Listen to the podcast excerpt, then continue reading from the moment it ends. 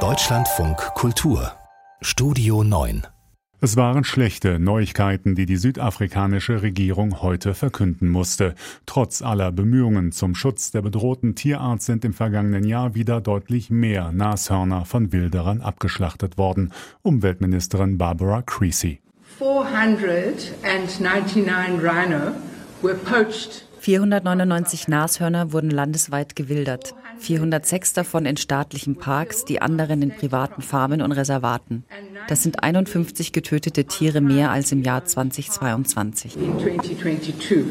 Von einer äußerst besorgniserregenden Entwicklung spricht die Tierschutzorganisation World Wildlife Fund WWF, obwohl sich der Bestand an Nashörnern auf dem afrikanischen Kontinent mit mehr als 23.000 Tieren insgesamt stabilisiert hat.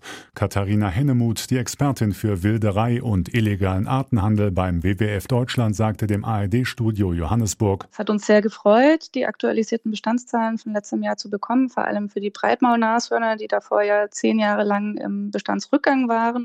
Vor dem Hintergrund hat uns jetzt natürlich die Nachricht nochmal besonders besorgt, dass jetzt die Wilderei eben im letzten Jahr in Südafrika wieder angestiegen ist, um ganze 11 Prozent.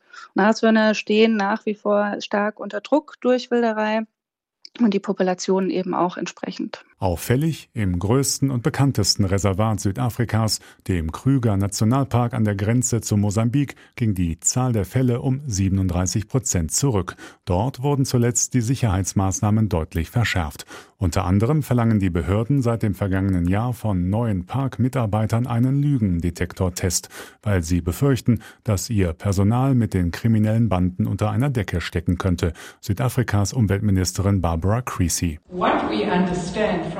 Was wir aus unseren Erfahrungen im Krügerpark gelernt haben, ist, wenn sich die Banden in einer Region festsetzen, dann ist es schwer, die Lage wieder unter Kontrolle zu bringen.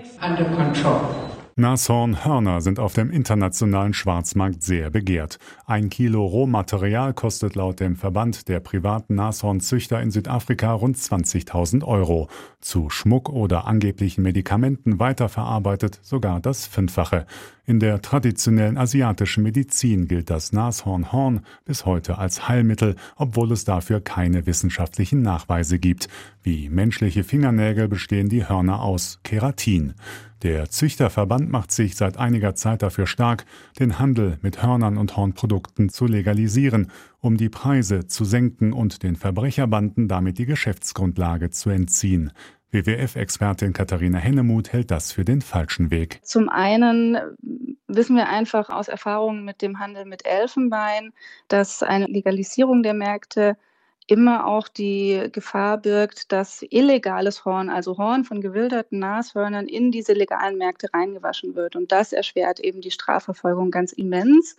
Außerdem ist es eben mehr als fraglich, ob dieses legale Angebot, das man eben damit schaffen könnte oder würde, die Nachfrage wirklich nachhaltig decken kann. Und das würde dann im schlimmsten Fall zur Folge haben, so befürchten es jedenfalls die Tierschutzorganisationen, dass eine Freigabe des Handels die Wilderei sogar noch anheizt. 500 Nashörner haben Wilderer 2023 in Südafrika getötet. Chef von Übernacht hat berichtet, woran es liegt und wie es besser geht.